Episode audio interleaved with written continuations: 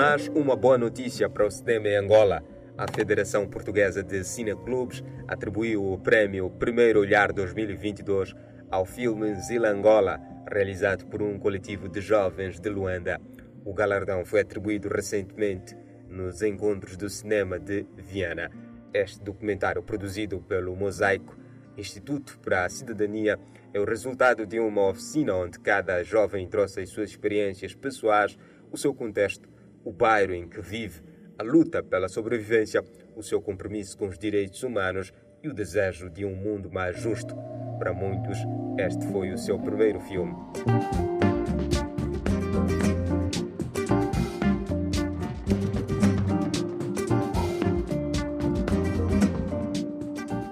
Vamos conhecer a história deste filme de 24 minutos. Mamãe, por favor!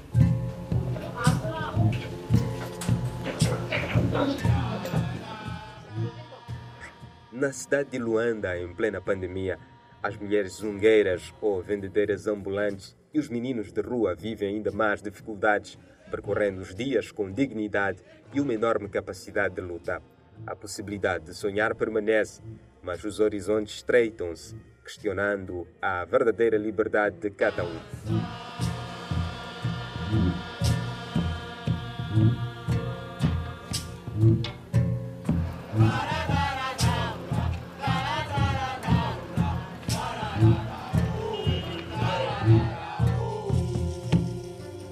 Extratos do filme Zila Angola, realizado por um coletivo de jovens de Luanda, composto por Albino Wakava, André Cupessala, Antônio Pedro, Beatriz André, Biluca Kimunga, David Nhaenda, Francisco Luvualo, Gelson Joaquim, Hilária Faustino, Marcos MJ, Antônio Mendes Barão Normal, Sandra Zenain, Vanderlei Lugumbo, Vitória Nambi e Zacarias Liatunga. Para estes jovens, o prémio é a prova de que o esforço traz resultados.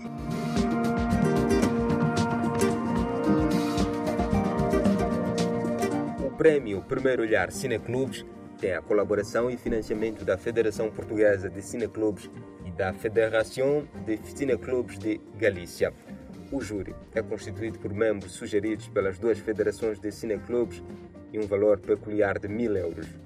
O prémio Primeiro Olhar é uma secção competitiva dos Encontros do Cinema de Viana, com o objetivo de promover o documentário e premiar o melhor documentário realizado por alunos de escolas de cinema, de audiovisuais ou comunicação e por participantes em cursos de documentarismo promovidos por outras entidades de Portugal, da Galiza, do Brasil e dos outros países de língua portuguesa.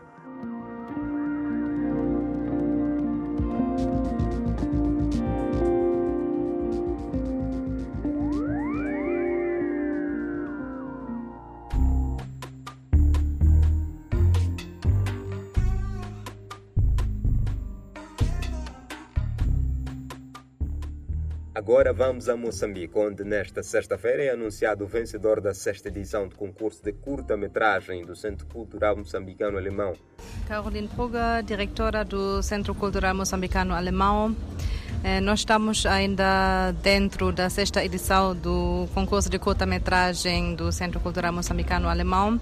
Fizemos uma primeira sessão, a estreia das 12 curtas que recebemos um, no dia 4 de junho, que foi no âmbito do ciclo de cinema europeu. Depois tivemos a segunda sessão no dia 11 de junho, que foi no Scala, que foi uma sessão, um kino clube do CCMA, também para mostrar todas as 12 curtas. E nessas duas sessões o público podia votar no filme mais querido um, e depois vamos terminar com uma última sessão no dia 20 no Centro Cultural, Centro Municipal Nzinza, em Chipamanine.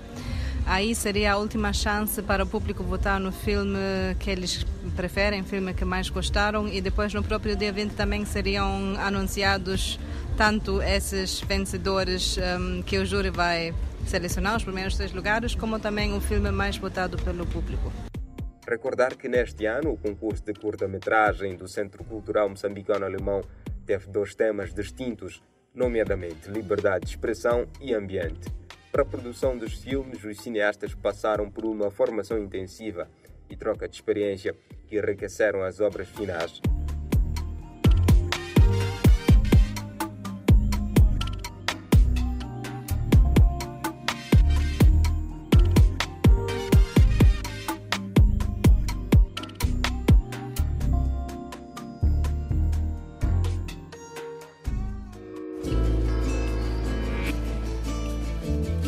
Para finalizar, vamos saber mais sobre o filme timorense A Guerra de Beatriz. Bang hira Indonesia hau ni rai. No hau ni inan ho hau halai ba ailaran. Lançado em 2013, a longa-metragem é um importante marco na história do cinema timorense.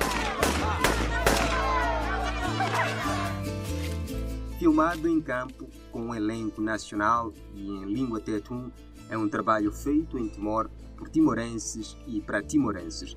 Além disso, a obra coloca em primeiro plano o particular lugar das mulheres na história de libertação, reconhecendo sua importância na luta cotidiana pela vida.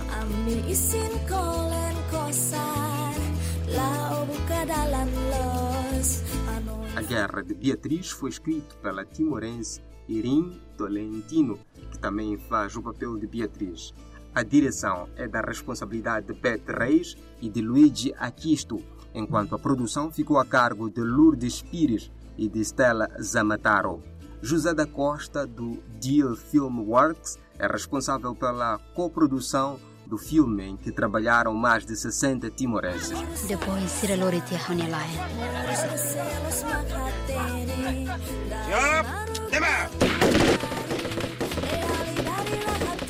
O filme inicia com o casamento de Beatriz e Tomás, ainda crianças, num ritual de aliança entre as principais casas da aldeia. Com a invasão indonésia, eles fogem e integram a resistência armada nas montanhas. Ali, uma inversão dos papéis convencionais se realiza. Tomás planta e cozinha, enquanto Beatriz e Teresa, sua cunhada representada pela atriz Augusta Soares, pegam armas. Saya orang Timor. Bunuh saya. Depois ni fila mai hau. Mai be nila hanesan uluk. Nila os la barik mane ne bela kontinan hira kliubane. Agora ni mane ona. No hau hadominia.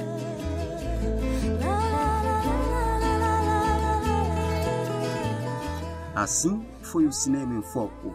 José Gabriel esteve na apresentação, Ellen Guane na produção e sonorização deste espaço.